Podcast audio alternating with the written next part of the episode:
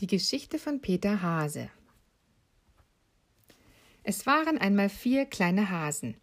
Sie hießen Flopsy, Mopsy, Baumwollschwänzchen und Peter. Sie lebten mit ihrer Mutter in einem sandigen Erdloch unter dem Stamm einer riesigen Tanne.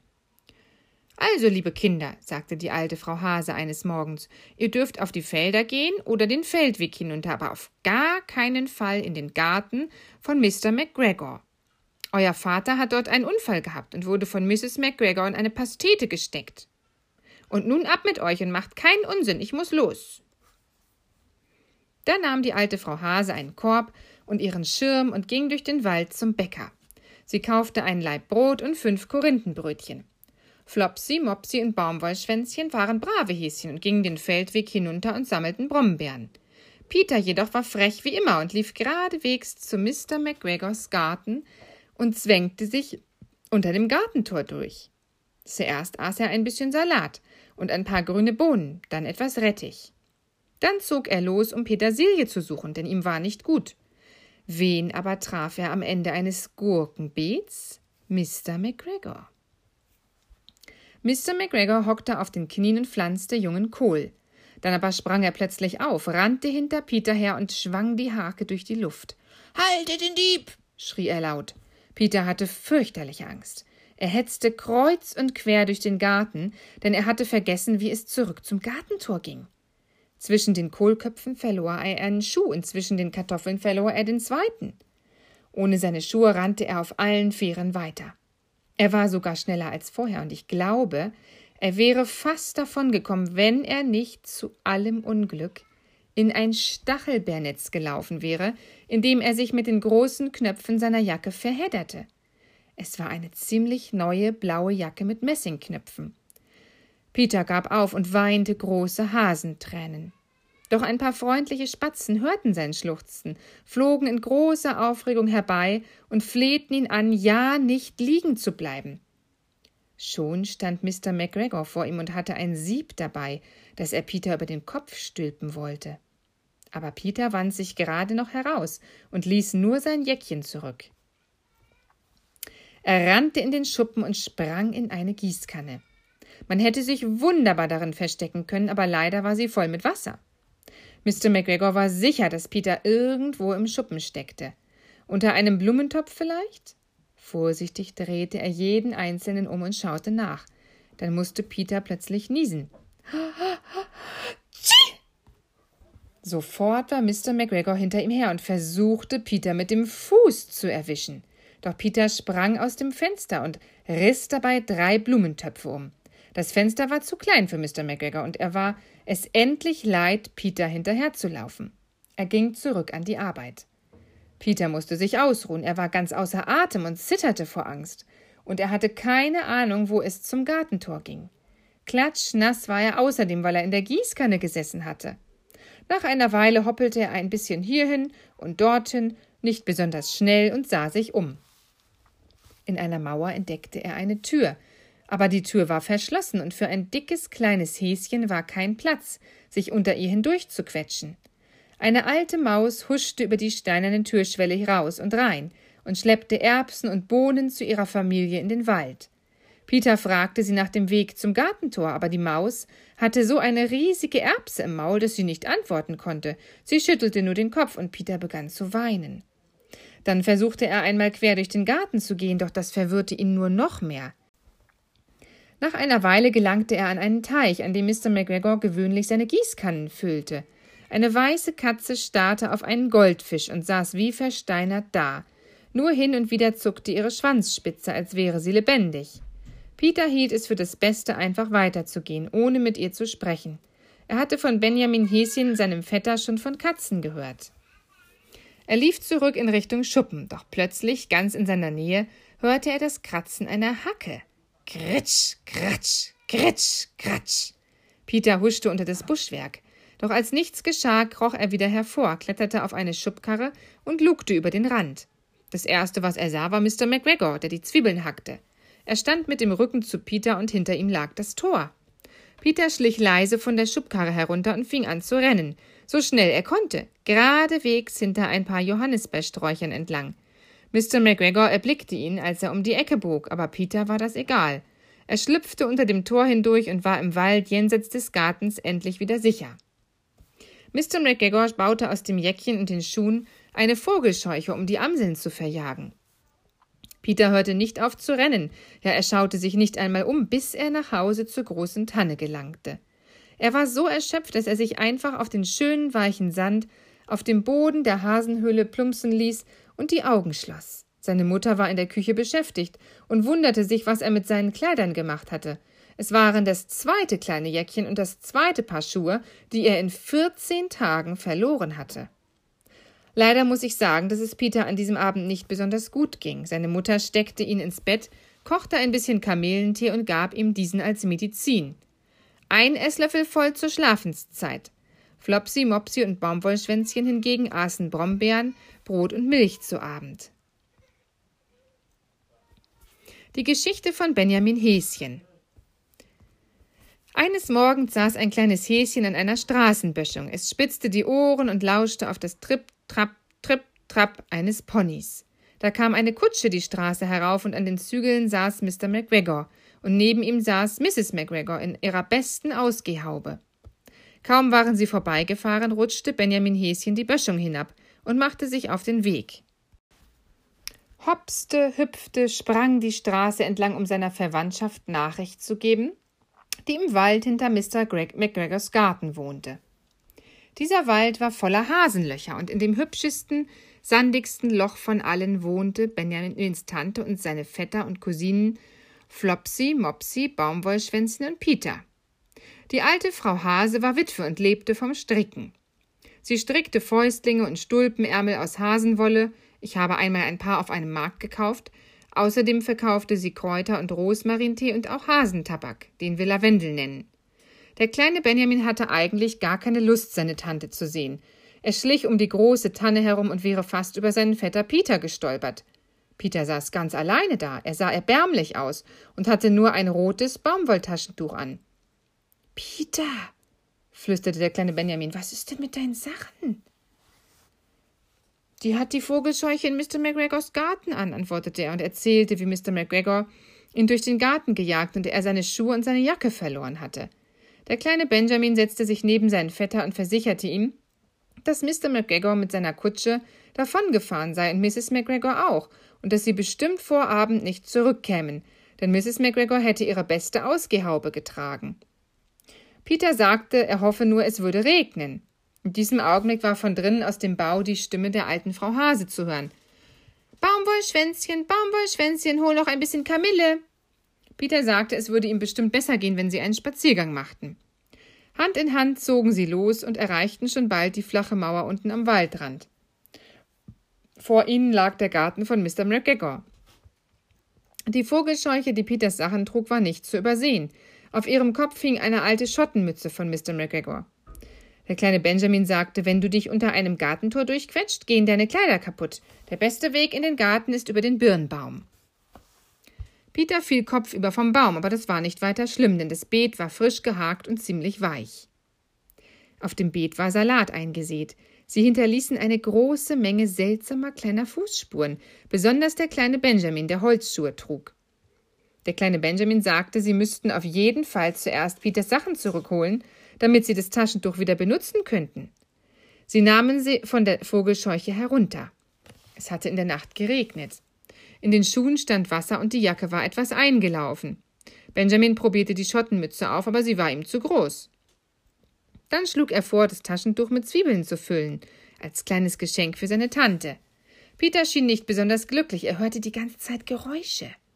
Benjamin dagegen fühlte sich ganz wie zu Hause und aß ein Salatblatt. Er erzählte, dass er gewöhnlich mit seinem Vater in den Garten käme, um Salat für das Sonntagsessen zu holen. Benjamins Papa hieß Mr. Benjamin Häschen Senior, der Salat war auf jeden Fall ausgezeichnet. Peter aß gar nichts, er wollte einfach nur nach Hause. Kurz darauf ließ er die Hälfte der Zwiebeln fallen. Der kleine Benjamin sagte, es sei unmöglich, mit einer Ladung Gemüse für den Birnbaum wieder nach oben zu klettern. Mutig ging er den Weg zum anderen Ende des Gartens voran. Am Rande einer sonnigen Ziegelsteinmauer liefen sie einen kleinen Brettersteg entlang. Auf der Türschwelle vor ihren Häuschen saßen die Mäuse und knackten Kirschkerne. Sie zwinkerten Peter Hase und dem kleinen Benjamin Häschen zu. Bald darauf ließ Peter das Taschentuch abermals fallen. Dann kamen sie an eine Stelle voll mit Frühbeetkästen, Bottichen und Blumentöpfen. Peter hörte Geräusche, schlimmer denn je, und seine braunen Kulleraugen waren so groß wie Lutscher. Er ging ein, zwei Schritte vor seinem Vetter, als er plötzlich stehen blieb. Und was sahen die kleinen Häschen dann? Der kleine Benjamin lugte um die Ecke, dann versteckte er sich und Peter und die Zwiebeln blitzschnell unter einem großen Korb. Die Katze stand auf und streckte sich und lief hinüber zum Korb und schnupperte. Vielleicht mochte sie den Geruch von Zwiebeln. Jedenfalls legte sie sich mitten auf den Korb. Und dort lag sie ganze fünf Stunden lang. Ich kann euch kein Bild von Peter und Benjamin unter dem Korb malen, denn es war sehr dunkel dort und der Zwiebelgestank war fürchterlich. Peter Hase und dem kleinen Benjamin liefen die Tränen herunter. Die Sonne kam hinter dem Wald hervor und es war schon spät am Nachmittag. Aber die Katze lag noch immer auf dem Korb. Endlich waren Trappel die Trapp, Trappel die Trapp ein paar Schritte zu hören und ein bisschen Mörtel fiel von der Mauer. Die Katze schaute nach oben und sah den alten Mr. Benjamin Hase auf der oberen Terrassenmauer herumstolzieren. Er rauchte ein Pfeifchen Hasentabak und trug eine kleine Gerte in der Hand. Er suchte seinen Sohn. Der alte Mr. Hase hielt von Katzen überhaupt nichts. Er sprang mit einem gewaltigen Satz von der Mauer und herab auf die Katze, vertrieb sie mit Schlägen vom Korb, jagte sie mit Tritten ins Gewächshaus und kratzte ihr eine Handvoll Haare aus dem Fell. Die Katze war viel zu überrascht, um zurückzukratzen. Nachdem der alte Mr. Hase die Katze ins Gewächshaus gejagt hatte, verriegelte er die Tür. Dann ging er zurück zum Korb, zog seinen Sohn Benjamin an den Ohren darunter hervor und versohlte ihm mit der kleinen Gerte den Popo. Dann zog er seinen Neffen Peter ebenfalls unter dem Korb hervor. Und danach zog er auch das Taschentuch mit den Zwiebeln noch unter dem Korb hervor und marschierte aus dem Garten.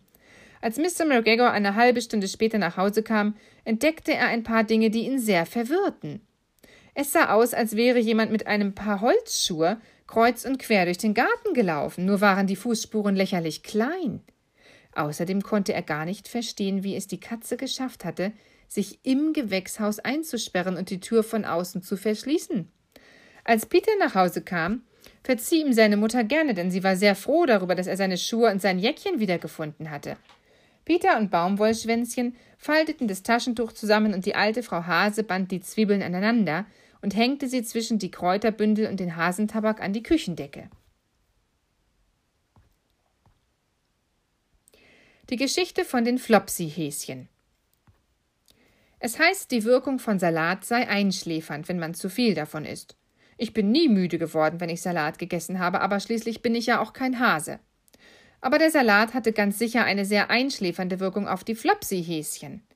Als Benjamin Häschen erwachsen war, heiratete er seine Cousine Flopsy. Sie waren eine große Familie und lebten sehr glücklich und sorglos. Ich kann mich an die Namen der einzelnen Kinder nicht mehr erinnern, man nannte sie überall nur die Flopsy-Häschen. Da es nicht immer genug zu essen gab, borgte sich Benjamin hin und wieder Kohl von Flopsys Bruder, Peter Hase, der eine kleine Gärtnerei besaß. Manchmal hatte Peter Hase keinen Kohlkopf übrig. Wenn das geschah, liefen die Flopsy-Häschen quer über das Feld zu einem Abfallhaufen im Graben vor Mr. McGregors Garten. Mr. McGregors Abfallhaufen war ein Sammelsurium. Marmeladentöpfe und Papiertüten, Berge von gemähtem Gras aus der Mähmaschine, das immer ölig schmeckte, ein paar verfaulte Kürbisse und ein alter Stiefel oder zwei, alles durcheinander. Doch eines Tages, welche Freude, lag auch ein riesiger Batzen alter Salat dabei, der längst in Kraut und Blüte geschossen war. Die Flopsy-Häschen schlugen sich die Bäuche voll, und langsam überwältigte einen nach dem anderen der Schlaf, und sie legten sich ins abgemähte Gras. Benjamin war nicht ganz so müde wie seine Kinder. Bevor er einschlief, war er noch munter genug, um sich gegen die Fliegen eine Papiertüte über den Kopf zu stülpen. Die kleinen Flopsyhäschen schlummerten in der warmen Sonne selig vor sich hin. Von der Wiese jenseits des Gartens klang das entfernte Rattern der Mähmaschine herüber. Die Brummer schwirrten an der Mauer entlang und eine kleine alte Maus machte sich am Abfall zwischen den Marmeladentöpfen zu schaffen. Ich kann euch sogar ihren Namen verraten. Sie hieß Thomasina Tuschelmaus und war eine Waldmaus mit langem Schwanz. Sie huschte raschelnd über die Papiertüte und weckte Benjamin Häschen.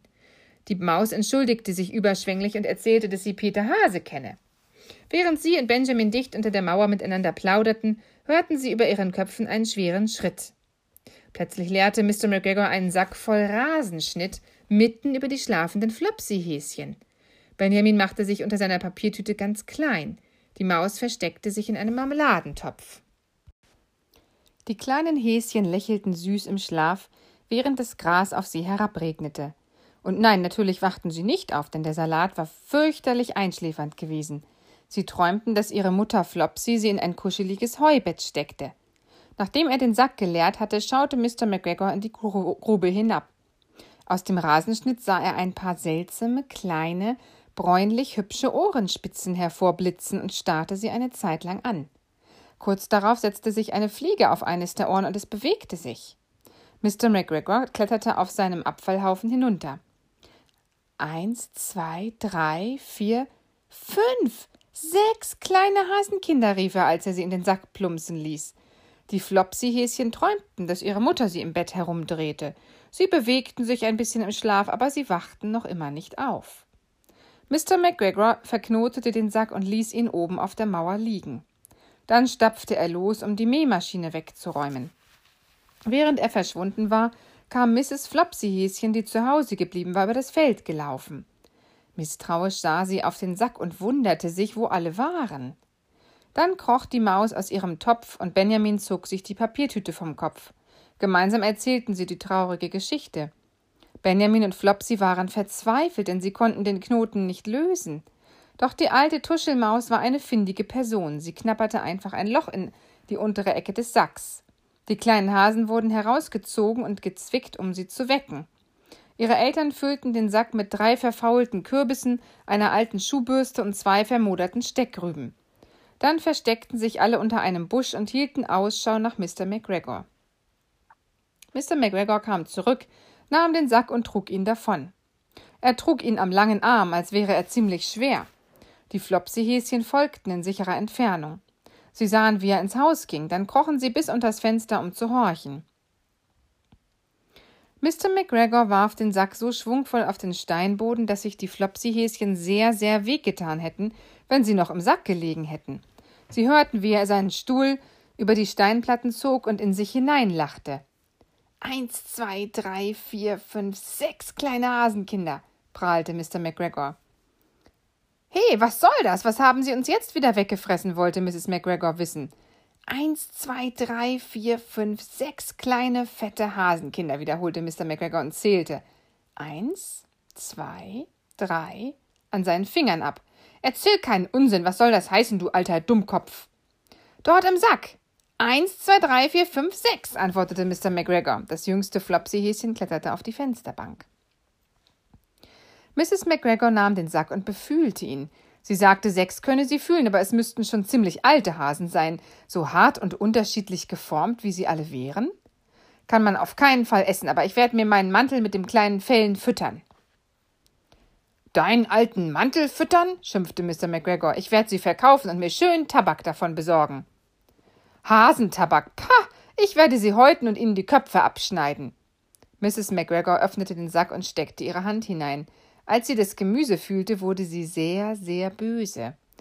Das habe Mr. McGregor mit Absicht getan, zeterte sie. Mr. McGregor war ebenfalls sehr böse. Einer der verfaulten Kürbisse flog geradewegs zum Fenster hinaus und traf das jüngste Flopsy-Häschen. Es hat sich ganz schön wehgetan. Da dachten Benjamin und Flopsy, dass es an der Zeit wäre, nach Hause zu gehen. So bekam also Mr. McGregor keinen Tabak und Mrs. McGregor kein Fell. Doch zum nächsten Weihnachtsfest bekam Thomasina Tuschelmaus so viel Hasenwolle geschenkt, dass sie sich daraus einen Mantel mit Kapuze und einen hübschen Muff und ein paar warme Fausthandschuhe machen konnte. Die Geschichte von Mr. Todd Ich habe schon viele Bücher über wohlerzogene Leute geschrieben. Jetzt will ich zur Abwechslung mal eine Geschichte von zwei sehr unangenehmen Zeitgenossen erzählen. Sie heißen Tommy Brock und Mr. Todd. Keiner konnte Mr. Todd nett nennen. Die Hasen konnten ihn nicht ausstehen. Sie rochen ihn aus einer halben Meile Entfernung. Er war ein Wandertier und trug den Backenbart eines Fuchses. Sie wussten nie, wo er als nächstes auftauchen würde. Heute noch wohnte er in einer Hütte aus Zweigen im Unterholz und verbreitete Angst und Schrecken beim alten Mr. Benjamin Bong und seiner Familie. Morgen schon zog er in eine umgestürzte Weide am See und erschreckte die Wildenten und die Wasserratten. Im Winter und im jungen Frühling war er gewöhnlich in einem Fuchsbau zwischen den Felsen auf dem Ochsenberg zu finden, gerade unterhalb der Hafermehlklippe. Er besaß ein halbes Dutzend Wohnungen, aber er war selten zu Hause. Die Häuser standen nicht immer leer, wenn Mr. Todd nicht da war, denn manchmal zog nach ihm Tommy Brooke ein. Ohne um Erlaubnis zu bitten, natürlich. Tommy Brooke war ein, eine kleine, fette, kratzbürstige, watschelige Gestalt, die immer nur grinste und grinste über das ganze Gesicht. Er fraß Wespennester, Frösche und Würmer, und er watschelte beim Mondschein in der Gegend herum und buddelte irgendwelche Dinge aus. Seine Kleider waren sehr schmutzig, und weil er tagsüber schlief, ging er immer mit Stiefeln ins Bett und das Bett, in dem er ins Bett ging, war gewöhnlich das von Mr. Todd. Gelegentlich aß Tommy Brooke auch Hasenpastete, aber nur gelegentlich, wenn alles andere wirklich knapp war und immer nur mit winzig kleinen jungen Hasen. Er war mit dem alten Mr. Bong befreundet. Beide mochten sie Mr. Todd und die bösen Otter nicht, da waren sie sich einig und sprachen oft über dieses leidvolle Thema. Der alte Mr. Bong war vom Alter gebeugt. Er saß im Frühlingssonnenschein in einen dicken Schal gehüllt vor seinem Bau und rauchte ein Pfeifchen Hasentabak. Er lebte zusammen mit seinem Sohn Benjamin Häschen und seiner Schwiegertochter Flopsy und deren junger Familie. An diesem Nachmittag musste der alte Mr. Bong auf die Kinder aufpassen, denn Benjamin und Flopsy waren unterwegs. Die kleinen Hasenkinder waren gerade alt genug, um ihre blauen Augen zu öffnen und mit den Füßchen zu strampeln. Sie lagen in einem weichen Bett aus Heu und Hasenwolle in einer flachen Höhle getrennt vom Hauptbau. Und um ganz ehrlich zu sein, der alte Mr. Bong hatte sie völlig vergessen. Er saß in der Sonne und unterhielt sich freundschaftlich mit Tommy Brooke, der gerade mit Sack und kleinem Spaten, den er zum Graben benutzte, und ein paar Maulwurfsfallen durch den Wald gestreift war. Er beklagte sich bitterlich über den Mangel an Fasaneneiern und beschuldigte Mr. Todd, sie zu stehlen. Und die Otter hätten sämtliche Frösche gefressen, während er noch Winterschlaf gehalten hätte. Ich habe seit vierzehn Tagen keine anständige Mahlzeit mehr zu mir genommen. Ich lebe von Erdkastanien. Am Ende muss ich noch Vegetarier werden und meinen eigenen Schwanz essen, raunzte Tommy Brooke. Es war eigentlich kein Witz, doch der alte Mr. Bong war amüsiert. Denn Tommy Brooke war fett und kugelrund und so ein Grinsetier. Also lachte der alte Mr. Bong und drängte Tommy Brooke, mit ihm hineinzugehen und eine Scheibe Kümmelkuchen und ein Gläschen Schlüsselblumenwein von meiner Tochter Flopsy zu probieren. Bereitwillig zwängte sich Tommy Brooke in den Hasenbau. Dann steckte sich der alte Mr. Bong noch ein Pfeifchen an und reichte Tommy Brooke ein, eine Kohlblattzigarre, die so unglaublich stark war, dass Tommy Brooke noch breiter grinste als je zuvor. Die Höhle füllte sich mit Rauch. Der alte Mr. Bong hustete und lachte und Tommy Brooke paffte vor sich hin und grinste. Und Mr. Bong lachte und hustete und schloss die Augen vor lauter Kohlzigarrenrauch. Erst als Flopsy und Benjamin zurückkehrten, wachte der alte Mr. Bong wieder auf. Tommy Brooke und alle kleinen Hasenkinder waren verschwunden. Mr. Bong wollte nicht zugeben, dass er jemanden in den Bau gelassen hatte, aber der Dachsgeruch war nicht zu leugnen und der Sand war voll von tiefen, runden Fußspuren. Mr. Bong war ruiniert. Flopsy legte die Löffel an und ohrfeigte ihn. Benjamin Häschen machte sich unverzüglich auf den Weg, um Tommy Brooke zu suchen.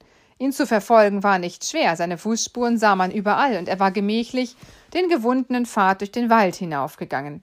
Hier hatte er Moos und Waldsauerklee bis auf die Wurzeln durchwühlt, dort ein tiefes Loch für Taumelgras gebuddelt und eine Maulwurfsfalle aufgestellt. Ein kleiner Bach kreuzte den Pfad. Flink sprang Benjamin trockenen Fußes hinüber. Die schweren Schritte des Dachses waren im Schlamm ganz deutlich zu erkennen. Der Pfad führte zu einer Lichtung im Dickicht, wo die Bäume gefällt worden waren. Belaubte Eichenstümpfe standen herum und ein Meer von blauen Hyazinthen bedeckte den Boden. Doch der Geruch, den Benjamin stillstehen ließ, war keinesfalls der Duft von Blumen. Vor ihm erhob sich das Steckenhaus von Mr. Todd, und ob man es glaubt oder nicht, er war zu Hause. Zum Beweis hing nicht nur Fuchsgeruch in der Luft, es stieg sogar Rauch aus dem kaputten Eimer, der als Schornstein diente.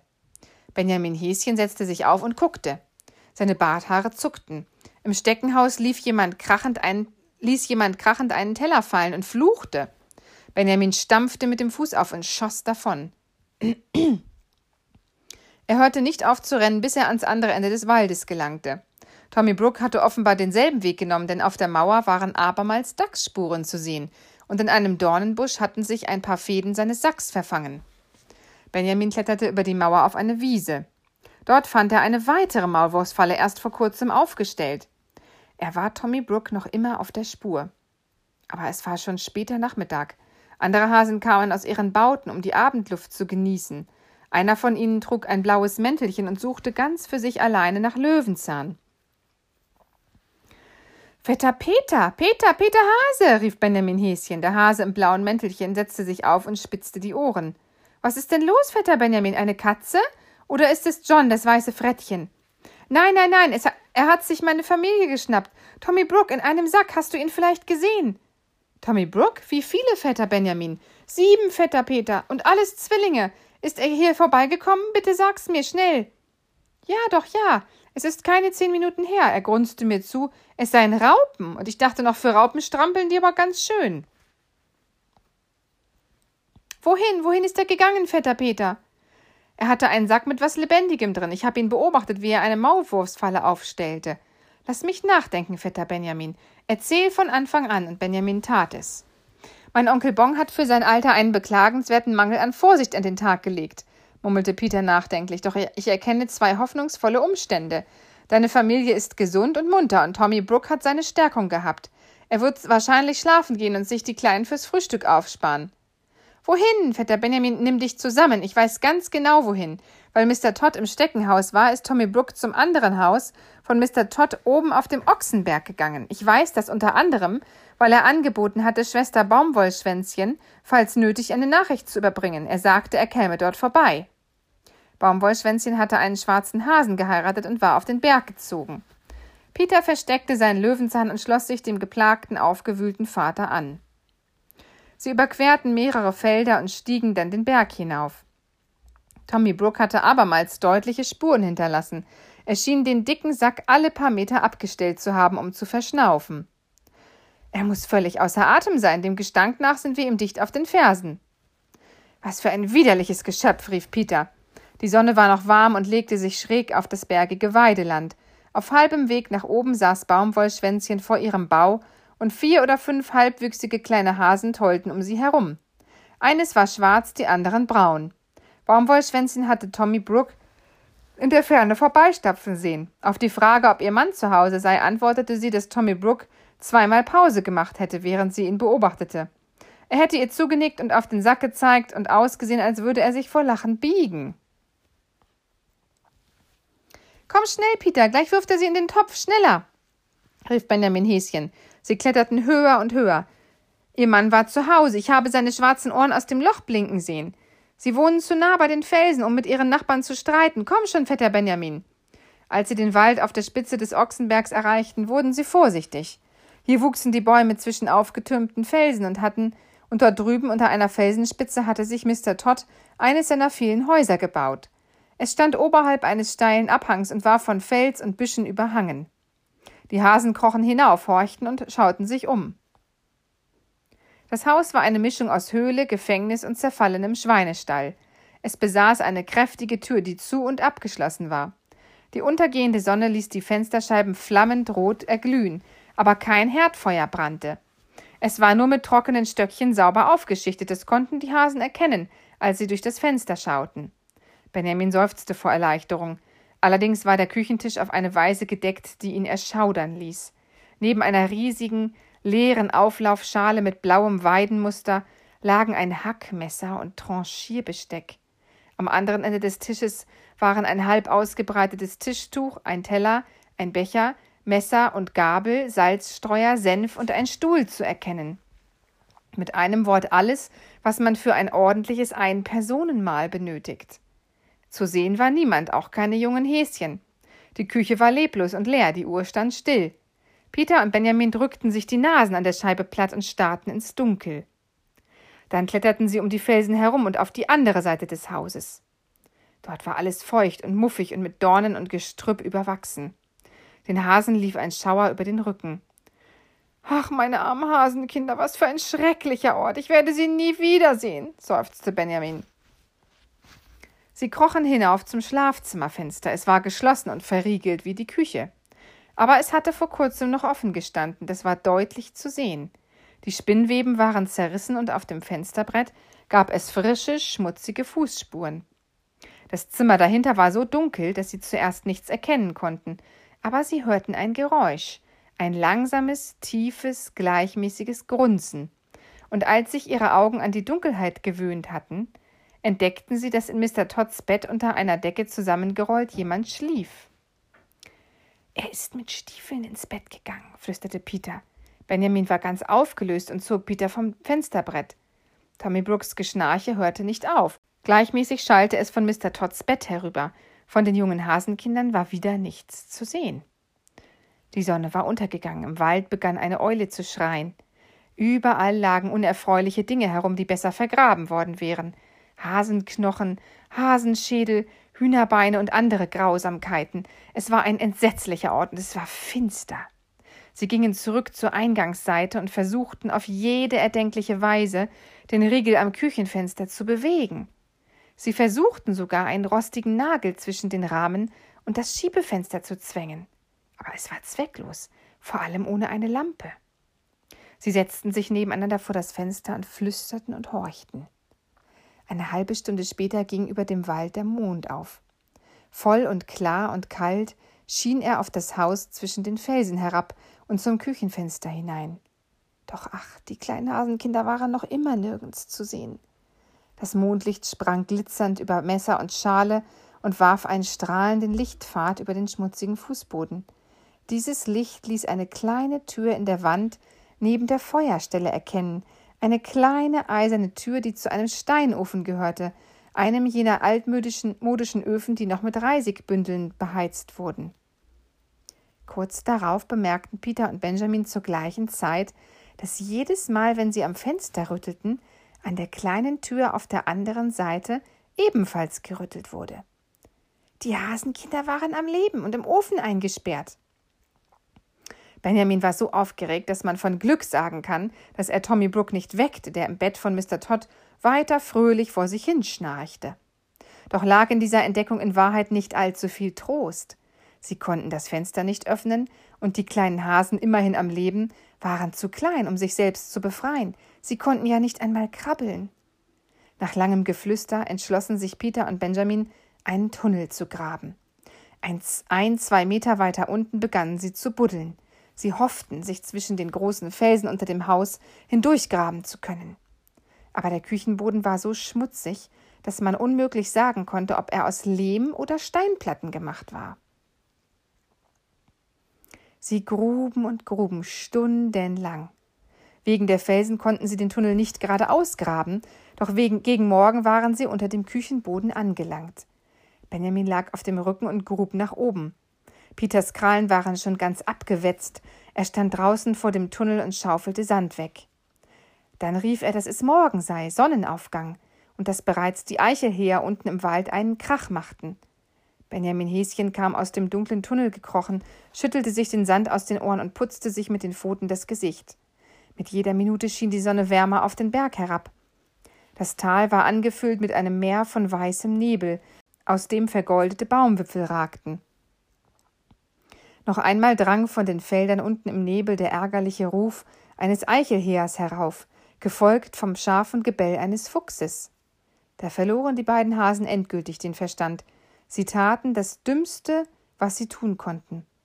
Sie stürmten in ihren kurzen neuen Tunnel und versteckten sich am oberen Ende direkt unter Mr. Todds Küche. Mr. Todd kam den Ochsenberg herauf und hatte die schlechteste Laune aller Zeiten. Zuerst hatte ihn der zerbrochene Teller verstimmt. Es war seine Schuld gewesen, aber es war ein echter Porzellanteller und der letzte eines Tafelgeschirrs, das seiner Großmutter gehört hatte, der alten Füchsin Todd.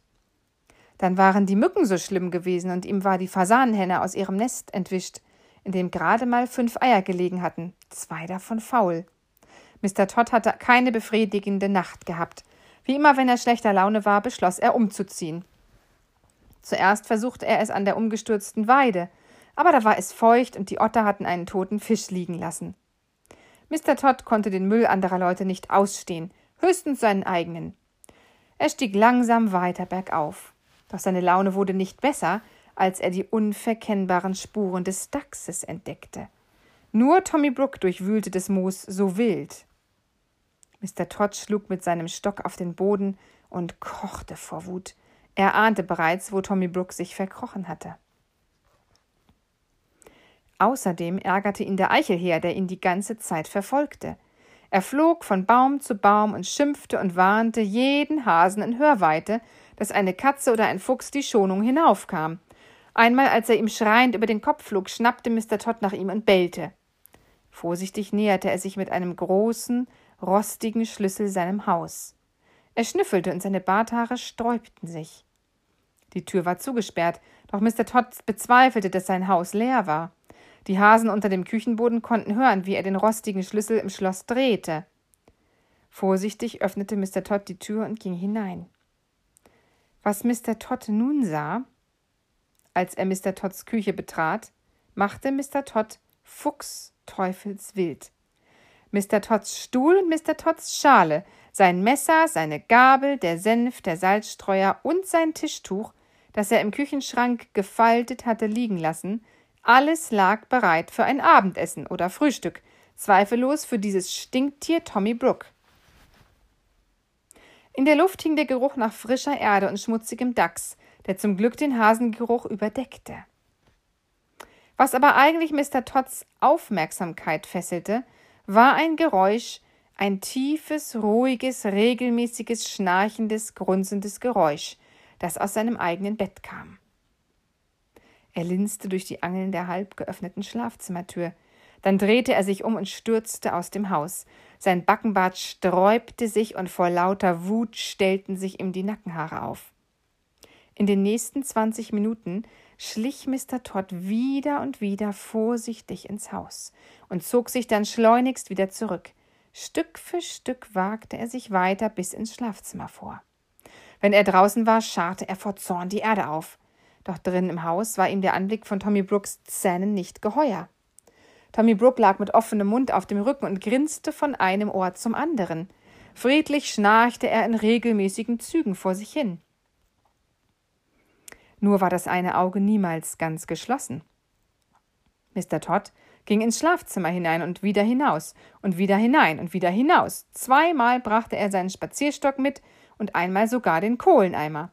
Doch stets besann er sich eines Besseren und trug sie wieder fort. Nachdem er den Kohleneimer weggeschafft hatte, kehrte er abermals zurück und sah, dass Tommy Brock sich ein wenig auf die Seite gedreht hatte aber er schien nur noch fester zu schlafen. Er war eben ein unheilbar träges Geschöpf. Und er hatte nicht die geringste Angst vor Mr. Todd. Er war einfach nur faul und zu bequem, um aufzustehen. Noch einmal schlich Mr. Todd ins Schlafzimmer, diesmal mit einer Wäscheleine in der Hand. Er stand eine Weile still vor Tommy Brook, beobachtete ihn und horchte aufmerksam auf sein Schnarchen. Das Schnarchen war sehr, sehr laut, aber er hörte sich ganz natürlich an. Mr. Todd wandte dem Bett den Rücken zu und entriegelte das Fenster. Es knarrte. Mit einem Satz sprang er herum. Tommy Brook, der das eine Auge kurz geöffnet hatte, klappte es hastig wieder zu. Das Schnarchen ging weiter. Was Mr. Todd jetzt tat, war sonderbar, und er fühlte sich nicht recht wohl dabei, denn das Bett stand zwischen dem Fenster und der Schlafzimmertür. Er öffnete das Fenster einen Spalt breit und schob das längere Ende der Wäscheleine hinaus aufs Fensterbrett. Den Rest mit dem Haken am Ende behielt er in der Hand. Tommy Brook schnarchte gewissenhaft weiter. Mr. Todd stand da und beobachtete ihn eine Weile, dann schlich er wieder aus dem Zimmer. Tommy Brook öffnete die Augen, schaute auf das Seil und grinste. Draußen vor dem Fenster hörte er ein Geräusch. Eilig schloss er die Augen. Mr. Todd war durch die Vordertür hinaus und um das Haus herum nach hinten gegangen. Unterwegs stolperte er über den Hasenbau. Hätte er geahnt, wer sich daran versteckte, hätte er die Häschen flugs herausgezogen. Sein Fuß rutschte in den Tunnel fast bis zu Peter Hase und Benjamin Häschen, doch zum Glück war er der Meinung, es sei nur ein weiterer Fall von Tommy Brooks Verrichtungen. Er nahm die Rolle Seil vom Fensterbrett, horchte einen Moment und knotete das Seil dann an einen Baum. Tommy Brooke beobachtete ihn mit einem Auge durchs Fenster. Er war verwirrt. Mr. Todd holte einen großen, schweren Eimer Wasser vom Brunnen und stolperte damit quer durch die Küche in sein eigenes Schlafzimmer. Tommy Brooke schnarchte mit ziemlichem Geschnaufe eifrig weiter. Mr. Todd stellte den Eimer neben das Bett und griff nach dem Haken am Ende des Seils. Er zögerte und schaute Tommy Brooke ins Gesicht. Das Schnarchen klang, als träfe den Dachs der Schlag, aber das Grinsen war nicht mehr ganz so breit. Mr. Todd stieg schwungvoll auf einen Stuhl am Kopfende des Bettes. Dabei kamen seine Hinterläufe Tommy Brooks Zähnen gefährlich nah. Er streckte sich und legte das Ende des Seils, das mit dem Haken, über die obere Stange des Baldachins, wo sonst die Vorhänge hingen. Mr. Todds Vorhänge lagen zusammengefaltet in einer Schublade, weil das Haus ja gerade unbewohnt war. Auch das Bettzeug war verstaut. Tommy Brooke hatte, lag nur unter einer dünnen Tagesdecke. Mr. Todd stand auf dem wackeligen Stuhl und blickte aufmerksam auf Tommy Brooke herab. Er war tatsächlich ein gesunder Schläfer erster Klasse. Es schien, als würde nichts ihn wecken können, nicht einmal das schaukelnde Seil über dem Bett. Mr. Todd kletterte unversehrt vom Stuhl herab und versuchte dann mit dem Eimer Wasser wieder hinaufzusteigen. Sein Plan war, ihn an den Haken über Tommy Brooks Kopf zu hängen und so eine Dusche zu bauen, die durch das Fenster mit dem Seil bedient wurde. Aber er war von Natur aus ein dünnbeiniges Geschöpf, rachsüchtig zwar und mit fuchsrotem Bart, und somit nicht in der Lage, den schweren Eimer bis hinauf zum Seil und zum Haken zu heben. Fast verlor er das Gleichgewicht. Das Schnarchen wurde noch schlimmer. Einer von Tommy Brooks Hinterläufen zuckte unter der Decke, aber er schlief selig weiter. Mr. Todd und der Eimer stiegen unfallfrei vom Stuhl herab. Nach langem Nachdenken leerte er das Wasser in eine Waschschale und einen Krug. Der leere Eimer war jetzt nicht mehr schwer. Er hängte ihn schaukelnd über Tommy Brooks Kopf. So einen Schläfer gab es gewiss kein zweites Mal. Mr. Todd stieg den Stuhl hinauf und wieder hinunter, hinunter und wieder hinauf, da er den ganzen Eimer Wasser nicht auf einmal hinaufheben konnte, holte er sich einen Milchkrug und goss das Wasser Liter für Liter in den Eimer. Der Eimer wurde voll und voller und schwang wie ein Pendel. Ab und zu kleckerte ein Tropfen Wasser über den Rand, aber Tommy Brooks schnarchte gleichmäßig weiter und rührte sich nicht. Nur das eine Auge klappte manchmal auf und zu. Schließlich hatte Mr. Todd sämtliche Vorbereitungen getroffen. Der Eimer war voll mit Wasser, das Seil hing straff gespannt vom Baldachin zum Fensterbrett bis hin zum Baum. Es gibt zwar eine Riesensauerei, aber ohne Frühjahrsputz könnte ich in diesem Bett sowieso nicht mehr schlafen, brummte Mr. Todd. Mr. Todd warf einen letzten Blick auf den Dachs und verließ dann leise das Zimmer. Er ging aus dem Haus und schloss die Tür. Die Hasen hörten seine Schritte über dem Tunnel. Er lief hinters Haus, um das Seil loszubinden, damit der Eimer Wasser auf Tommy Brook herabstürzen konnte. Das wird eine schöne Überraschung, sagte Mr. Todd. Doch kaum hatte Mr. Todd das Zimmer verlassen, sprang Tommy Brooke auf, rollte Mr. Todds Morgenmantel rasch zu einem Bündel zusammen und legte ihn statt seiner selbst unter den Eimer mit Wasser ins Bett. Dann verließ auch er mit einem gewaltigen Grinsen das Zimmer. Er ging in die Küche, zündete das Feuer an und setzte den Kessel auf. Fürs Erste machte er sich nicht die Mühe, die Hasenkinder zu kochen. Als Mr. Todd zum Baum kam, stellte er fest, dass das Gewicht des Eimers den Knoten so festgezogen hatte, dass er ihn nicht mehr lösen konnte. Er musste ihn mit den Zähnen zerbeißen. Er kaute und nagte über zwanzig Minuten. Schließlich gab das Seil nach, und zwar mit einem so plötzlichen Ruck, dass es ihm fast die Zähne ausgerissen hätte und er mit Wucht nach hinten flog. Drinnen im Haus war ein mächtiger Schlag, ein Klatschen und das Gepolter des Eimers zu hören, der sich im Zimmer überschlug. Aber kein Schrei. Mr. Todd stand vor einem Rätsel. Er saß reglos da und horchte angestrengt. Dann lugte er durchs Fenster. Das Wasser tropfte vom Bett. Der Eimer war in eine Ecke gerollt. Unter der Decke in der Mitte des Bettes lag ein nasses, plattgedrücktes Etwas, ziemlich eingedellt, dort in der Mitte, wo der Eimer es getroffen hatte, mitten auf den Bauch sozusagen. Sein Kopf war von der nassen Decke verdeckt und das Etwas schnarchte nicht mehr. Nichts rührte sich. Kein Laut war zu hören, außer dem Tropf, Tropf, Tropf des Wassers, das von der Matratze tröpfelte. Mr. Todd sah dem Geschehen eine halbe Stunde lang zu, seine Augen funkelten. Dann hüpfte er vor Freude in die Luft und fühlte sich so heldenhaft, dass er sogar ans Fenster klopfte, aber das Bündel bewegte sich nicht. Hm, es gab keinen Zweifel, es war alles noch viel besser als geplant. Der Eimer hatte den armen alten Tommy Brook getroffen und ihn mausetot geschlagen. Ich werde dieses widerliche Geschöpf in dem Loch begraben, das er selbst gebuddelt hat. Ich werde mein Bettzeug nach draußen bringen und in der Sonne trocknen lassen, murmelte Mr. Todd. Ha, ich werde das Tischtuch waschen und auf dem Gras in der Sonne ausbreiten, damit es bleichen kann. Dann muss die Decke in den Wind gehängt werden und das Bettgestell ordentlich desinfiziert und mit einer Bettpfanne getrocknet und mit einer Wärmflasche gewärmt.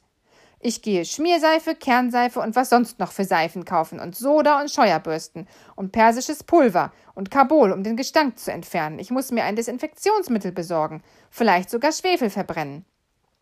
Er lief eilig ins Haus, um eine Schaufel aus der Küche zu holen. Erst muss ich mich um das Loch kümmern, dann ziehe ich das Ding dort in der Decke nach draußen. Er öffnete die Tür.